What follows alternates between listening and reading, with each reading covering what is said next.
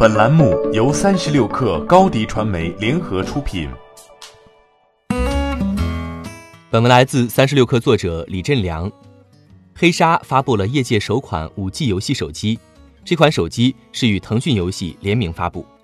首先，黑鲨游戏手机首次发布了两款手机，一款是六点六七英寸的常规版，一款是七点一英寸的大屏 Pro 版。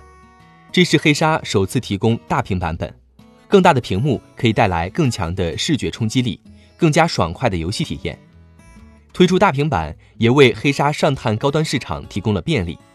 大屏 Pro 版起步价达到四千六百九十九元，8G 加二百五十六 G，这是黑鲨第一款起步价达到四千元以上的手机。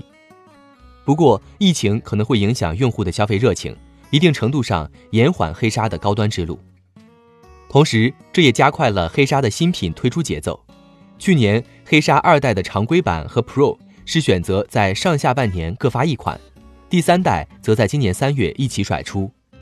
设计层面。黑鲨后置摄像头区域的等边三角形排列与背部一贯的 X 型元素设计完美融合，摄像头并没有突兀感。三个以上的摄像头排列一直是业界难题，从浴霸到线型设计，再到倒 L 型设计，都引来不少吐槽。在当前的后摄排列组合中，黑鲨的设计属于比较漂亮的一种。最明显的一点是，黑鲨在第三代的大屏版本上引入了实体按键。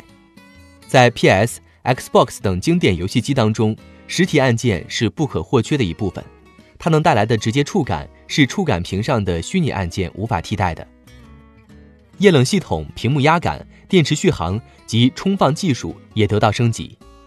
值得一提的是，在发布会之前，罗永浩在微博上转发了一串黑鲨相关的微博，这让人猜测罗永浩是不是会与黑鲨开始什么新的合作。发布会上。很多网友也在呼唤罗永浩出场，当然罗永浩并未现身。不过在发布会的末尾，却出现了一个长得像罗永浩的胖子，脱口秀演员王建国，演示了新机开箱。欢迎添加小小客微信 xs 三六 kr，加入三十六课粉丝群。高迪传媒，我们制造影响力。商务合作，请关注新浪微博高迪传媒。